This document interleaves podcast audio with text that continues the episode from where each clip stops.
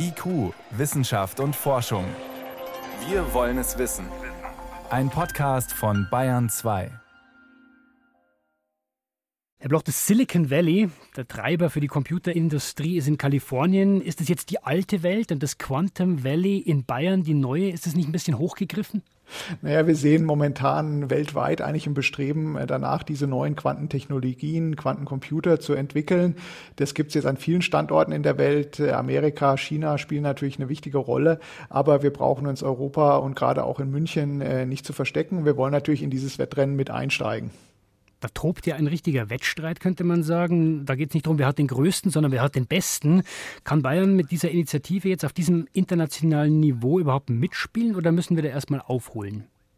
Ja, wir hoffen natürlich schon, wir glauben schon, wir haben wissenschaftlich eine der, einige der führenden Wissenschaftlerinnen und Wissenschaftler hier in München, in Bayern und wir wollen uns natürlich insgesamt in der Initiative da auch bundesweit verstärken, sodass wir wirklich die besten Köpfe zusammenholen können, um in diesem harten internationalen Wettbewerb, den Sie schon richtig beschrieben haben, dann auch zu bestehen und erfolgreich zu sein. Dann reden wir mal um die Protagonisten, um die es hier geht. Warum brauchen wir denn überhaupt einen Quantencomputer? Also mit dem Quantencomputer hoffen wir, dass wir bestimmte Problemklassen lösen können, die wir heute sehr schwierig nur auf klassischen Rechnern, selbst auf unseren allerbesten klassischen Supercomputern lösen können. Dazu gehören zum Beispiel Probleme aus den Materialwissenschaften. Also nehmen wir an, Sie wollen ein bestimmtes Material haben mit bestimmten Eigenschaften. Zum Beispiel soll Strom ähm, reibungslos fließen ohne Energieverluste. Das möchten wir natürlich gern für die Energiewende haben.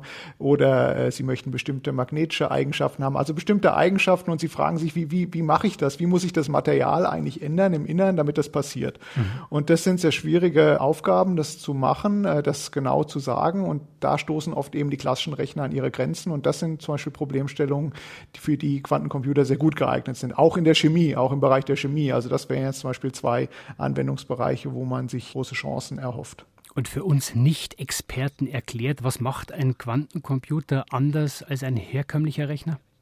Also er rechnet eben mit sogenannten Quantenbits anstatt mit den klassischen Bits, die wir vom Computer her kennen, klassischen Computer her kennen. Und äh, diese Quantenbits können eben gleichzeitig nicht nur in ähm, den Zuständen 0 und 1 sein, sondern können gleichzeitig diese Zustände 0 und 1 annehmen.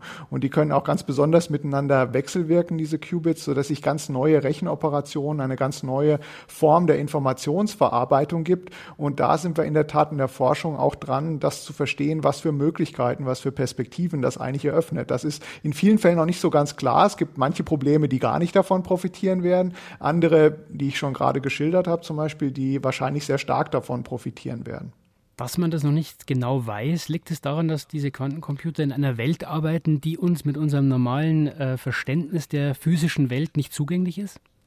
Vielleicht zum Teil auch. Es macht vieles erstmal nicht so ganz intuitiv, wie wir das aus der klassischen Welt kennen, aber es erfordert auch ganz neue Ansätze, die Ideen aus der Informatik kombinieren mit Ideen aus der Quantenphysik zum Beispiel. Und das ist eben ein neues sagen wir, Forschungsgebiet jetzt an der Schnittstelle dieser sehr beiden spannenden Gebiete, die ja unser ganzes Leben schon bisher sehr stark beeinflusst mhm. haben. Und wir hoffen, dass wenn man die beiden zusammenführt, dass sie auch weiter für erhebliche Innovationen sorgen werden. Jetzt gibt es nochmal zurück zu diesem Wettstreit. Ähm, die großen Player, IBM, Google und so weiter, die äh, alle versuchen, Quantencomputer zu entwickeln. Aber es gibt auch viele kleine Start-ups, ähm, die in diesem Bereich tätig sind. Welche Rolle werden denn die privaten Firmen in ihrer Initiative spielen? Also da hoffen wir eben, wir haben die Industrie ganz stark mit eingebunden hier im Münchner Umfeld, stehen da in einem engen Austausch mit der Industrie und äh, die wird natürlich eine ganz wesentliche Rolle spielen, sowohl äh, Big Players ähm, im Münchner Raum als natürlich auch Start-up-Unternehmen, die hier angesiedelt werden sollen, die sich mit dem Bau von Quantencomputern beschäftigen. Da stehen wir mit zwei Firmen, zum Beispiel insbesondere zwei Start-ups in engem Kontakt, die sich hier der Initiative anschließen wollen und da eine wesentliche Rolle spielen wollen. Und am Schluss dann haben wir einen bayerischen Quantencomputer. Und was soll der können? Ja, das wäre natürlich toll, wenn wir den dann haben und der soll dann uns genau helfen, diese Probleme zu lösen äh, aus den Materialwissenschaften, aus der Chemie, vielleicht auch Optimierungsfragen, äh, wie muss ich sozusagen äh, bestimmte Abläufe organisieren, damit ich die möglichst effizient mache, dann kann ich die mit solchen Quantencomputern lösen und das hat eben oft finanzielle Vorteile, erhebliche finanzielle Vorteile, aber eben auch ähm, Probleme, überhaupt ganz neue Ideen auf den Weg bringen zu können, an die man vorher noch gar nicht gedacht hatte. Wenn das alles so läuft wie geplant, dann haben wir in fünf Jahren 300 Millionen investiert. Herr Bloch, wenn Sie sich irgendwas wünschen könnten, was im Quantum Valley in diesen fünf Jahren dann entstanden sein wird, was wäre das? Also ich würde mir wünschen, dass wir eben geschafft haben, ein Ökosystem hier zu erzeugen im Münchner Raum, was äh, hervorragende Infrastruktur, hervorragende Start-up-Unternehmen, hervorragende Forschungsbedingungen bietet und wirklich die besten Entwicklerinnen und Entwickler, Forscherinnen und Forscher aus der ganzen Welt hier anzieht in München, um an diesem Thema langfristig weiterarbeiten zu können. Und äh, da jetzt den Startpunkt gesetzt zu haben, ist für uns ein, ein wichtiger erster Punkt. In Bayern soll das Quantum Valley entstehen, eine Infrastruktur, könnte man sagen, in der Quantencomputer erforscht und entwickelt werden. Warum und welche Chancen man sich davon erhofft, das hat uns Immanuel Bloch erklärt, Direktor am Max-Planck-Institut für Quantenoptik in Garching bei München. Herr Bloch, danke für das Gespräch. Dankeschön. Wiederhören.